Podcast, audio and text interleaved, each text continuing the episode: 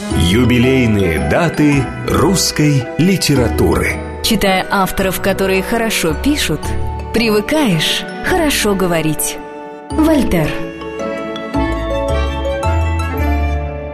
Программа создана при финансовой поддержке Министерства цифрового развития, связи и массовых коммуникаций Российской Федерации. Здравствуйте, дорогие друзья, у микрофона Диана Берлин. Мы продолжаем наш цикл «Юбилейные даты русской литературы».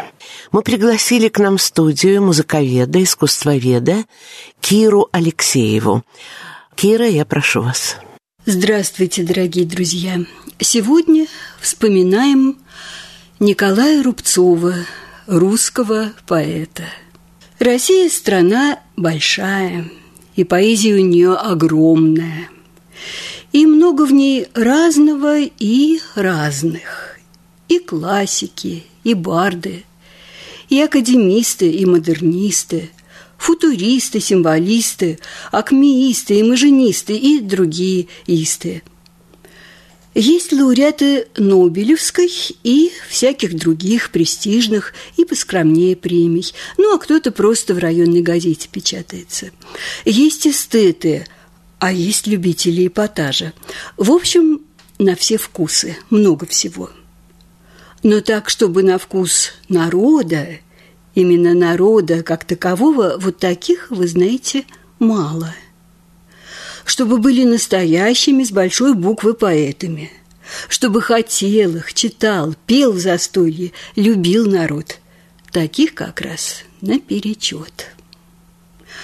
Ну, Кольцов и Никитин – Говорят, грамотные работники их стихи записывали в тетрадку и держали за подпоясочкой к себе поближе, а неграмотные из голоса заучивали «Ах ты, степь моя!».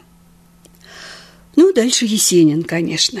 Вся Москва по нему с ума сходила, и долго еще после его ухода подвыпивший мужичок, комкая в руке кепку, декламировал Новоганькова «Ты жива еще, моя старушка».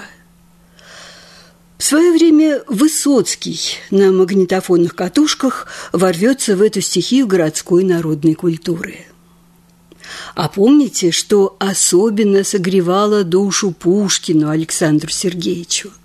Что долго будет тем любезен он народу, что чувство доброе он лиры пробуждал, и еще тем, что милость к падшим призывал – а вот у многих больших и малых поэтов любовь к народу осталась безответной.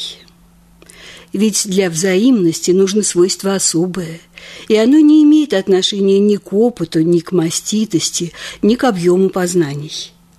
Оно даже не то же самое, что поэтический дар вообще. Так что же это? Может быть, это врожденный талант любить свою землю и свой народ – может быть, это способность постоянно резонировать этому чувству, слышать внутри себя неумолкающий голос этой любви. Каждое поколение заслужило своего Есенина. Был такой и у людей шестидесятых. Николай Рубцов. Один из собратьев по Перу назовет его поэтом долгожданным и в то же время неожиданным.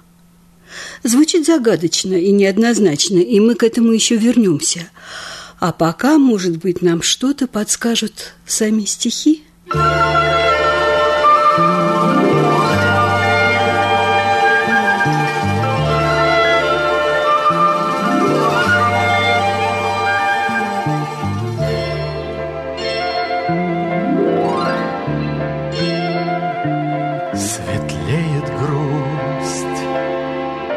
Когда цветут цветы, когда брожу Я многоцветным лугом один Или с хорошим давним другом Один или с хорошим давним другом Один или с хорошим давним другом который сам не терпит суеты. За нами шум и пыльные хвосты, все улеглось но осталось ясно, что мир устроен грозно и прекрасно, что мир устроен грозно и прекрасно, что мир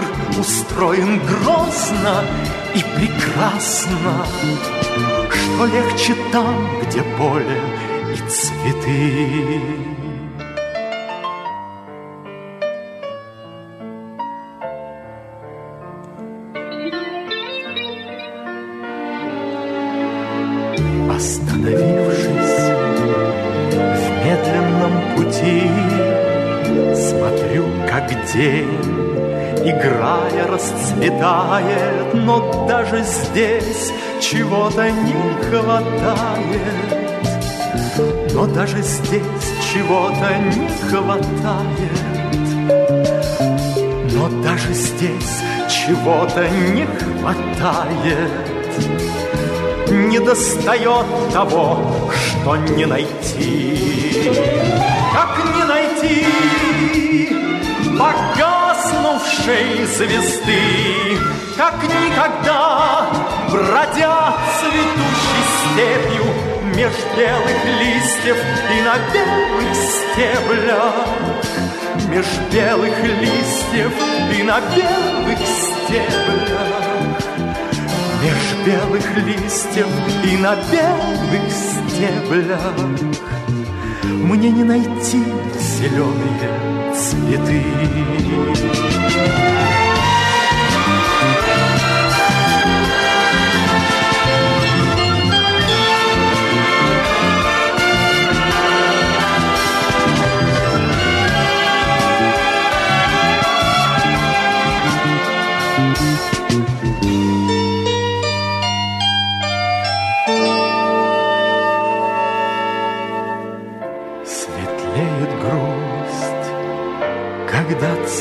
Цветы, когда брожу.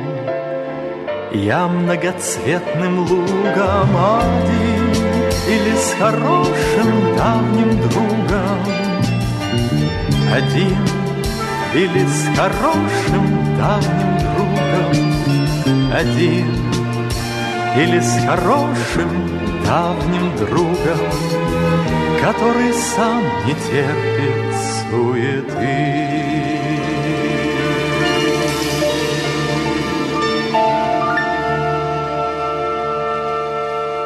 Собрат по перу, которого я упоминала выше, тот самый, что он назвал Рубцова неожиданным и долгожданным, это Глеб Горбовский, известный литератор, поэт и прозаик.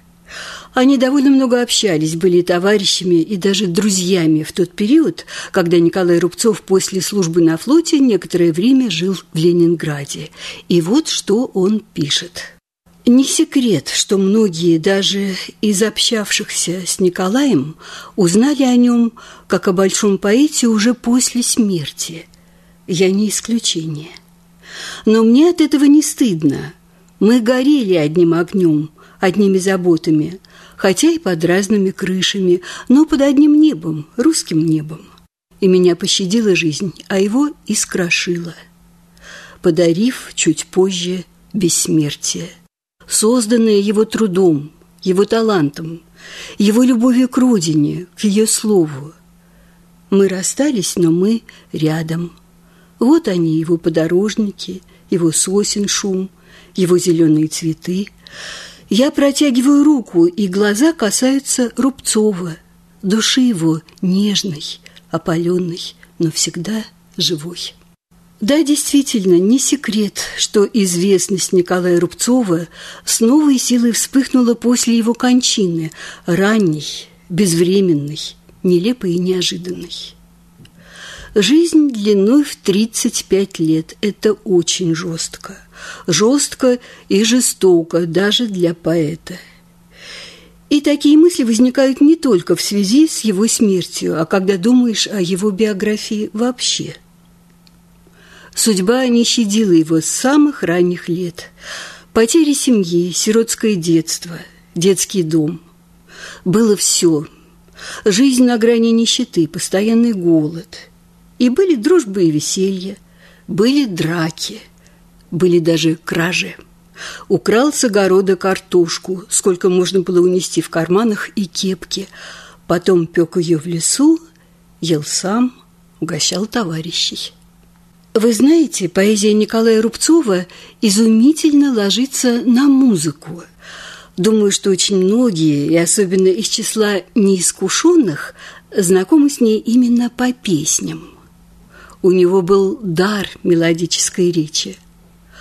Он никогда не поддавался искушению усложнять образ и усложнять язык. Он был наделен от природы, не побоюсь это сказать, песенным мышлением. Песен на его стихи великое множество. Их поют и под гитару, и под балалайку с гармошкой, и под синтезатор, а когда и под рояль. Помните, так и с Есениным было, правда, без синтезатора. Все эти песни, конечно, неравнозначны по художественной величине, но ведь главное поют, любят. Это как второе рождение стихотворения, новая, другая его жизнь. И мне кажется, будет неправильно и несправедливо обойти эту часть творческого наследия Рубцова. Честное слово, нам всем будет чего-то не хватать. Я думаю, многие сейчас и вспомнят, и подпоют. Матушка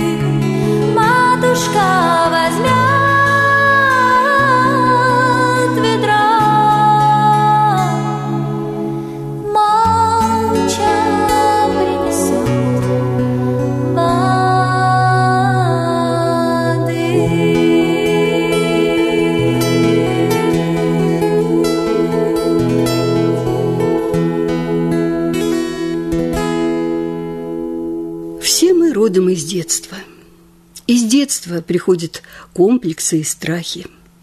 Из детства приходит все самое светлое и лучезарное, даже когда вокруг не слишком лучезарно.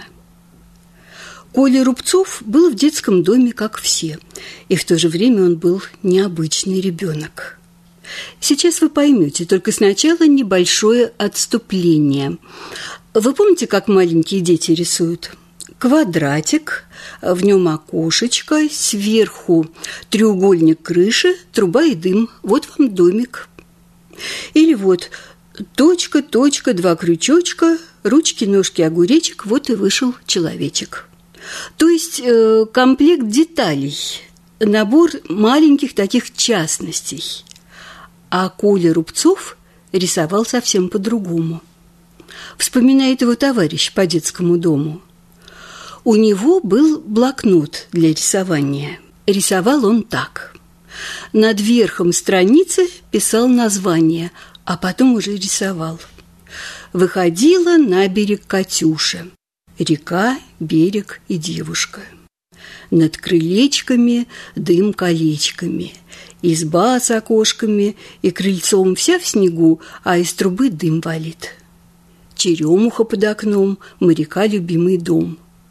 Дерево перед домом пушистое, белое, и морячок без козырки и с лентами.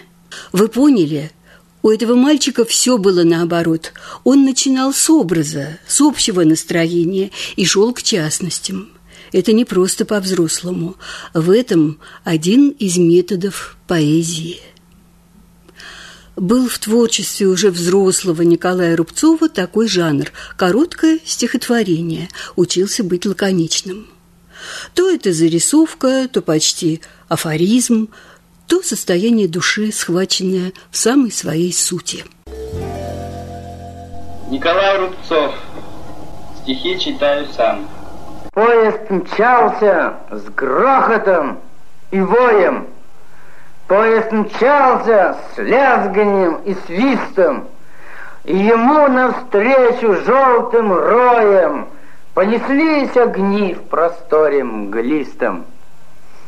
Поезд мчался с полным напряжением мощных сил, уму непостижимых, перед самым, может быть, крушением посреди миров несокрушимых. Поезд мчался с прежним напряжением где-то в самых дебрях мироздания, перед самым, может быть, крушением – посреди явлений без названия. Вот он, глазом огненным сверкая, вылетает, дай дорогу пеший, на разъезде где-то у сарая. Подхватил меня, понес меня, как леший, вместе с ним и я в просторе мглистом. Уж не смею мыслить о покое, Мчусь куда-то с лязганием и свистом, Мчусь куда-то с грохотом и воем, Мчусь куда-то с полным напряжением. Я, как есть, частица мироздания, Перед самым, может быть, крушением. Я кричу кому-то «до свидания», но довольно. Быстрое движение все смелее в мире год от году. И какое может быть крушение, если столько в поезде народу? И снова о превратностях судьбы Николая Рубцова.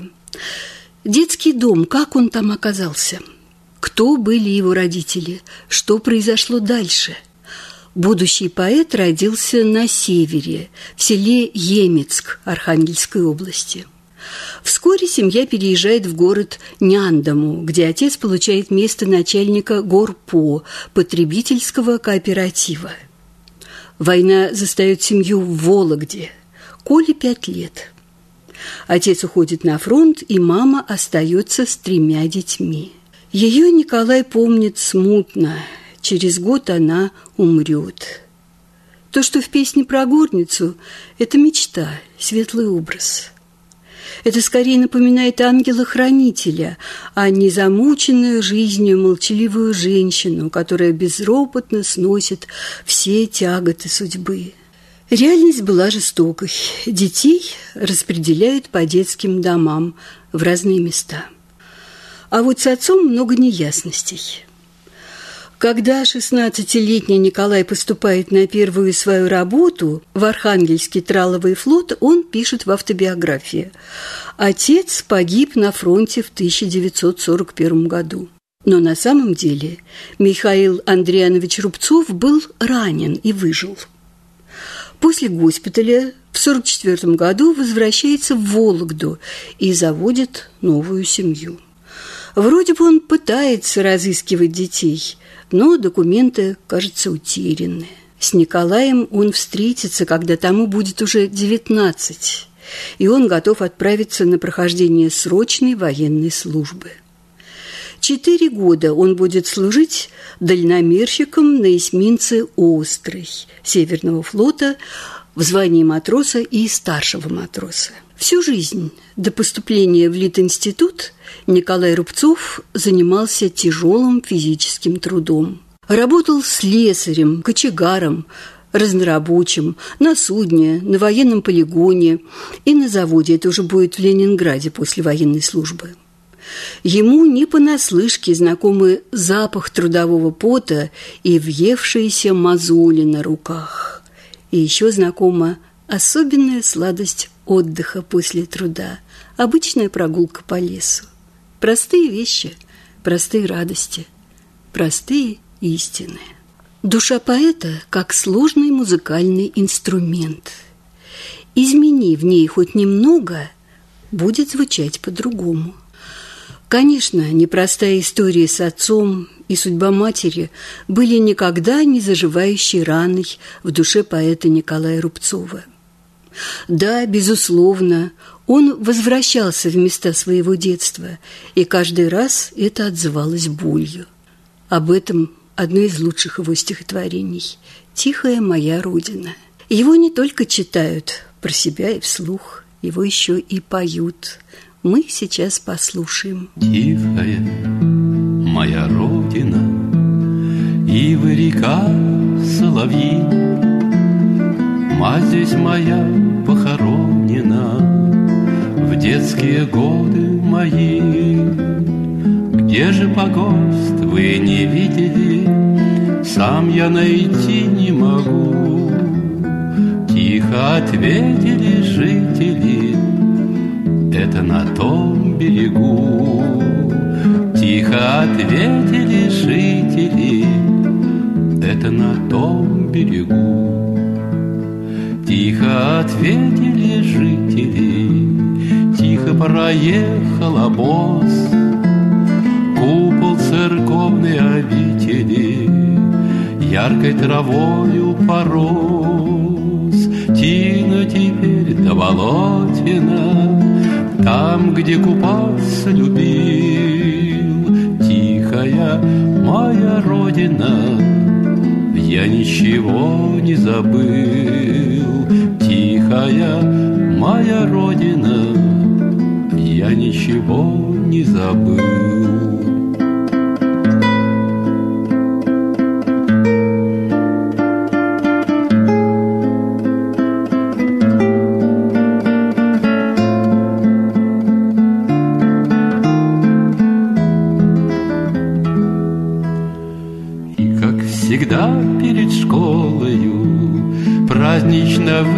Выметен двор, Словно ворона веселая, Сяду опять на забор.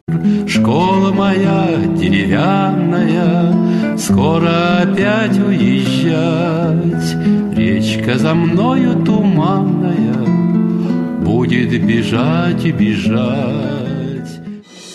Юбилейные даты русской литературы. Читая авторов, которые хорошо пишут, привыкаешь хорошо говорить. Вольтер. Программа создана при финансовой поддержке Министерства цифрового развития, связи и массовых коммуникаций Российской Федерации. Здравствуйте. Это очередная программа из цикла юбилейной даты русской литературы. И вновь с вами музыковед, искусствовед Кира Алексеева. Сегодня мы вспоминаем Николая Рубцова, лирического, народного, русского поэта. Наверное, многие из вас, дорогие друзья, помнят, как где-то во второй половине 80-х появилась песня, которая тут же стала необыкновенно популярной и очень любимой. Она была написана на стихи Николая Рубцова, и, возможно, именно тогда молодое поколение впервые узнало его имя, ведь тогда его стихи еще не входили в школьную программу. Не секрет, что часто песни долго не живут – тускнеют со временем, как-то не очень звучат и, в конце концов, забываются. А вот это не забылось. Наверное, потому что есть в ней какой-то естественный посыл искренности, и есть в ней магнит хорошей, настоящей поэзии. И для нас еще она один из счастливых знаков тех непростых времен. подарю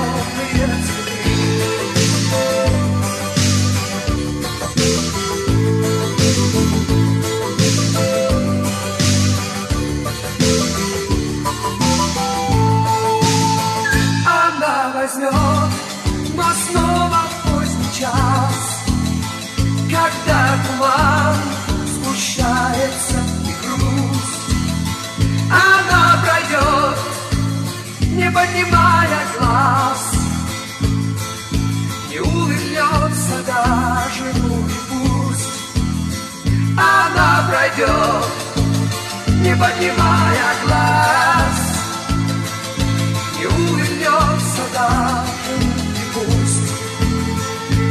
Буду долго гнать велосипед. В глухих лугах его остановлю. Я лишь хочу, чтобы взяла букет Та девушка, которую люблю. Я лишь хочу чтобы взяла букет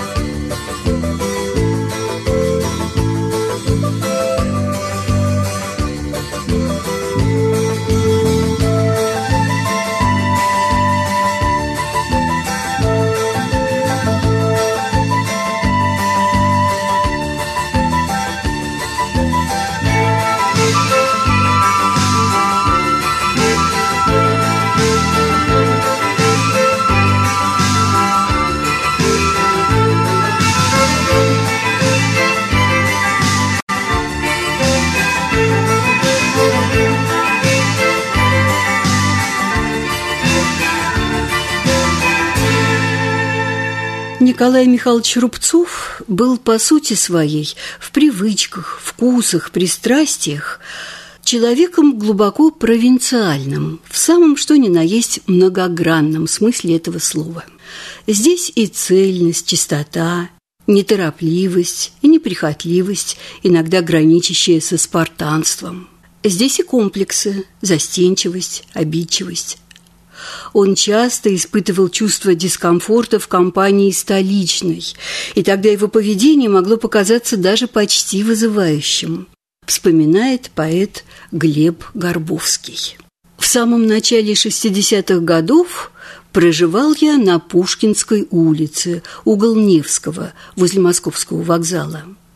И, естественно, дом мой был проходным двором. Зал ожидания прозвали друзья мою коммунальную квартиру, где в десятиметровой комнатенке порой собиралось до сорока человек. Пришел однажды и Николай Рубцов. Читал свои морские, рыбацкие стихи.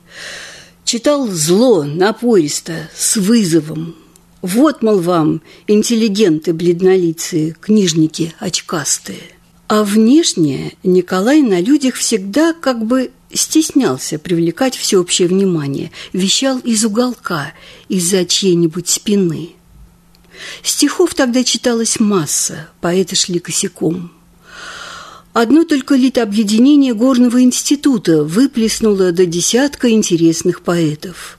И голос Рубцова, еще не нашедшего своей корневой драматической темы Родины, России, темы жизни и смерти, любви и отчаяния, тогдашний голос Рубцова тонул в окружающих его голосах. И это закономерно. В Ленинграде Рубцов был в какой-то мере чужаком, пришельцем. Однажды привел с собой брата с гармошкой. И мы все пошли в один из ленинградских садиков, сели на лавку и стали играть на гармошке и петь песни.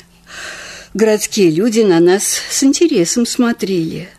А Коля не мог иначе. Ему так хотелось щегольнуть гармозой – северной частушкой или моряцким гимном раскинулось море широкое. Он таким образом заявлял в городе о себе, сохраняя в себе свое тамошнее народное. Не напоминает ли вам эти сцены из жизни героев Василия Шукшина?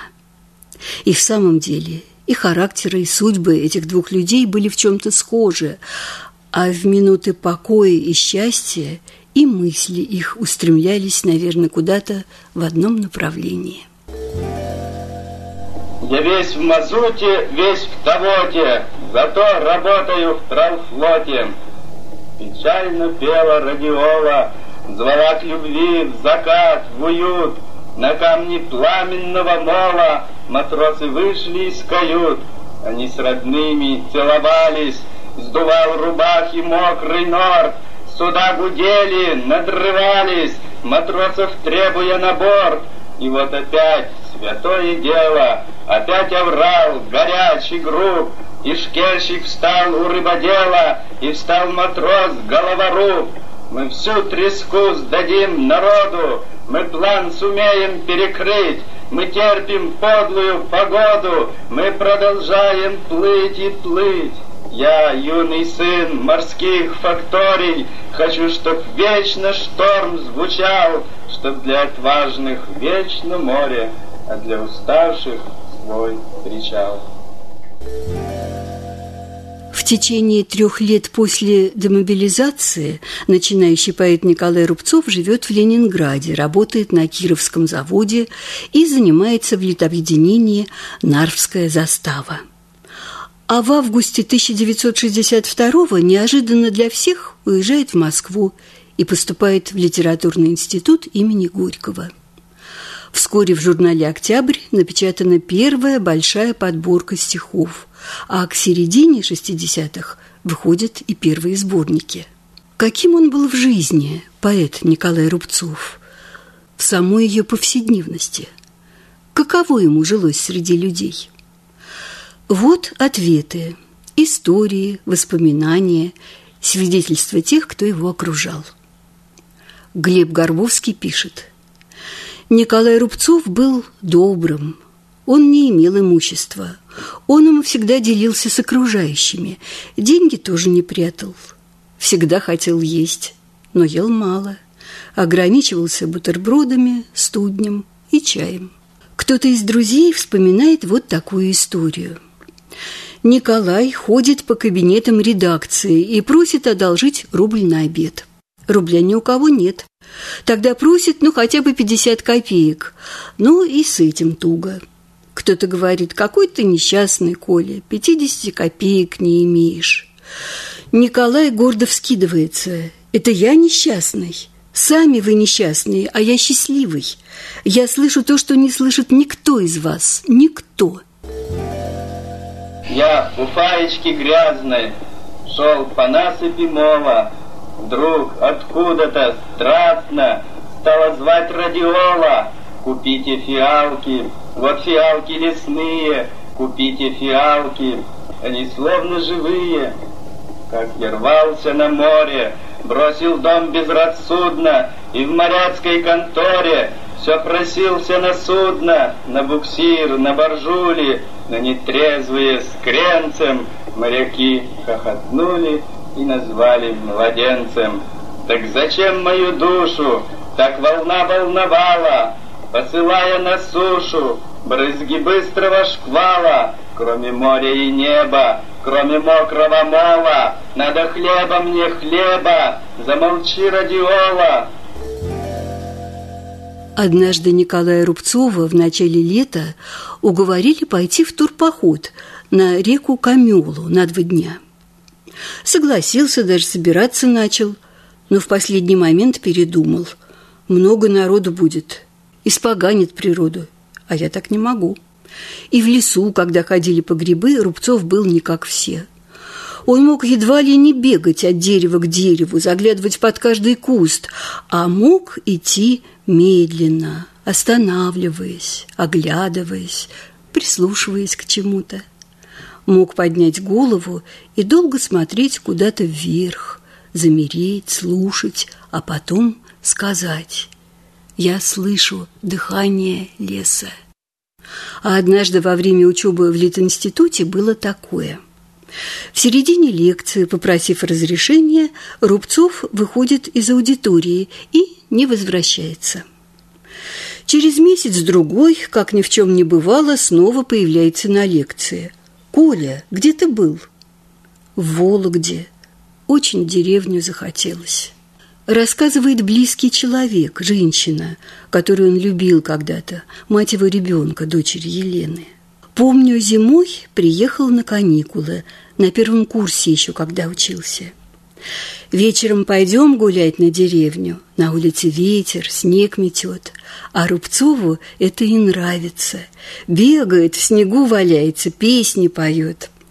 Нашли сани, и молодежь стала с горы скатываться, и Рубцов с ними – я наверху стою, сани вниз мчатся, а я слышу голос Рубцова. Он даже не поет, а орет. «В этой деревне огни не погашены, ты мне тоску не пророчь». Стихотворение «Зимняя песня» он как раз в это время написал. А на небе звезды горят, переливаются. И так хорошо помню было. В 1969 году Рубцов окончил литературный институт и был принят в штат газеты «Вологодский комсомолец». В Вологде ему выделена однокомнатная квартира номер 66 на последнем этаже пятиэтажного дома номер 3 по улице имени другого вологодского поэта Александра Яшина. Здесь ему суждено будет умереть, а жить остается менее двух лет. Когда Рубцов учился еще на первом курсе Литинститута, случился такой странный эпизод. В его комнате у окна стоял письменный стол с бумагами, а на углу аккуратно сложенная пачка черной копирки. И вот у открытой форточки стоит Рубцов с другом и курит. На улице ветрено. Вдруг ему в голову приходит неожиданная мысль. Он берет листок копирки и свертывает самолетик. Пускает его в открытую форточку со словами «это судьба», и он называет имя друга. самолетик, подхваченный ветром, летит через улицу вдаль. Следующий самолетик снова бодро и уверенно улетает к противоположному дому со словами «А это судьба такого-то». Вот и третий самолетик. «Это моя судьба», — говорит Рубцов, и выпускает его из рук. Самолетик взлетает и, вдруг перевернувшись, резко падает вниз. «Я умру в крещенские морозы». Это стихотворение Рубцова станет пророческим. Все произойдет именно на крещение. В середине января 1971 года Николай Рубцов и некая начинающая поэтесса, с которой его связывают тесные отношения, пришли в ЗАГС подавать заявление. Влюбленной паре назначили срок регистрации – 19 февраля. Далее листы бумаги и ручку – а в ручке почему-то оказались зеленые чернила.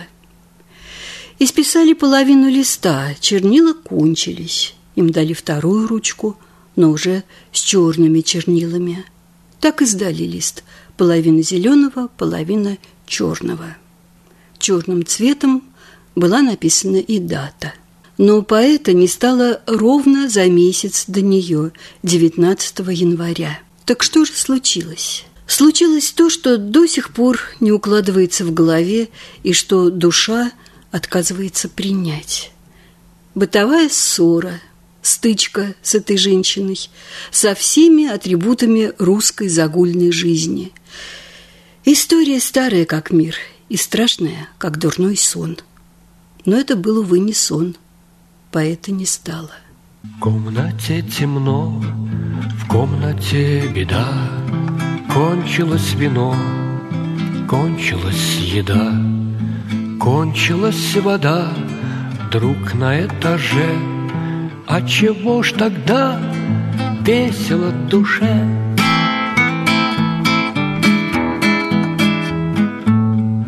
В комнате давно кончилась беда, Есть у нас вино, есть у нас еда. И давно вода есть на этаже Отчего ж тогда пусто на душе?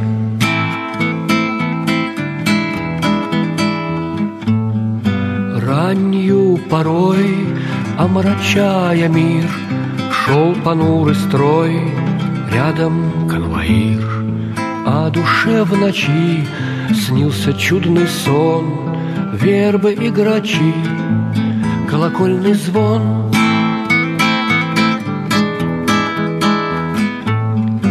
Девушке весной я дарил кольцо С лаской и тоской ей глядел в лицо. Холодна была у нее ладонь, Но сжигал дотла душ мне огонь. Постучали в дверь, открывать не стал. Я с людьми не зверь, просто я устал.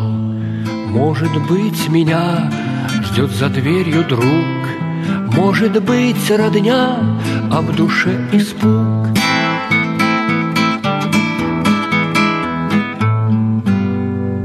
В комнате покой, всем гостям почет — Полною рекой жизнь моя течет. Выйду не спеша и вокруг взгляну. Окунись, душа, в чистую волну. Оп, оп, оп, оп, оп, оп, оп, оп. Писатель Федор Абрамов называл Рубцова блистательной надеждой русской поэзии, а Егор Исаев высказался о нем неожиданно. Утверждает, что Николай Рубцов – поэт тихий, но тихость его была громкой. Поэт Варлам Шаламов, которого по-разному, но накрепко связывает с Рубцовым тема Севера, написал «Я четко усвоил, где А и Б – и русской грамматикой скован. Мне часто бывало не по себе от робкой улыбки Рубцова. За тот поразительный тотемский рай, отпущенный роком поэту. За тот не вполне поэтический край, в каком расположено лето. Поэты, купаясь в горниле столиц, испытываются без меры, и нету предела глубин и границ – и нету химерней химеры. Близится конец нашего повествования о поэте Николае Рубцове. И давайте вернемся к тому, с чего начали, к любви народной. Вы знаете, на берегу речки Вологды установлен памятник поэту. Представьте себе, Рубцов в пальто, в руке чемоданчик-балетка. Остановился и смотрит куда-то вдаль. В народе памятник называют «Рубцов в баню пошел». Это не случайно. За спиной поэта по Советскому проспекту расположена городская баня. Наверное, по той же причине нередко у подножия памятника лежит свежий березовый веник, густой и зеленый. Вместо эпилога прозвучит одно из самых известных сочинений Николая Рубцова, одно из лучших русских лирических стихотворений. И замечательно то, что нам его споют.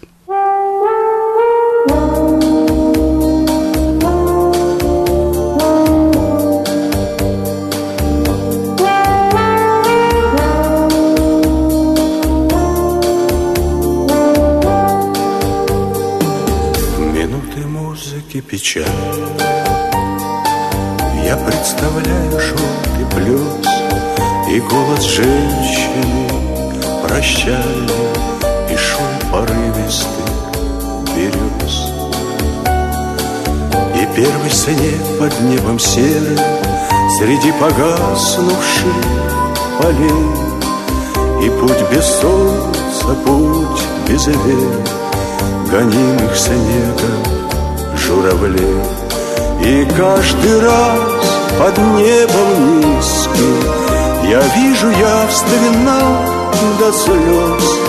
И желтый плес, и голос близкий И шум порывистый берез Как будто вечен час прощальный Как будто время ни при чем Минуты музыки печально Не говорите ни о чем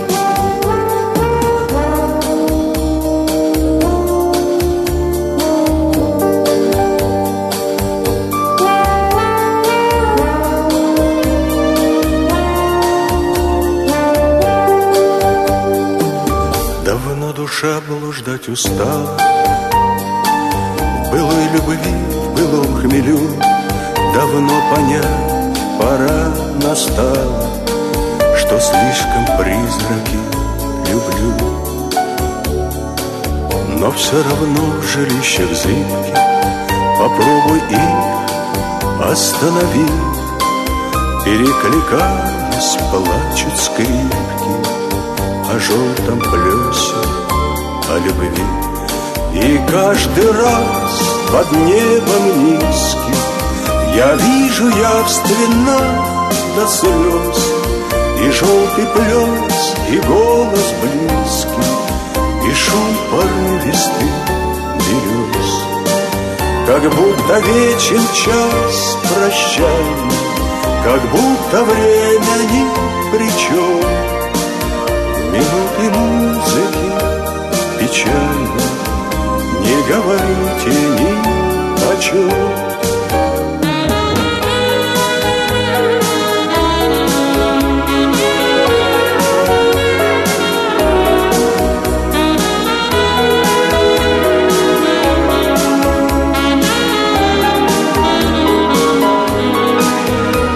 будто вечен час прощания, Как будто время ни при чем. Минуты музыки печально Не говорите ни о чем.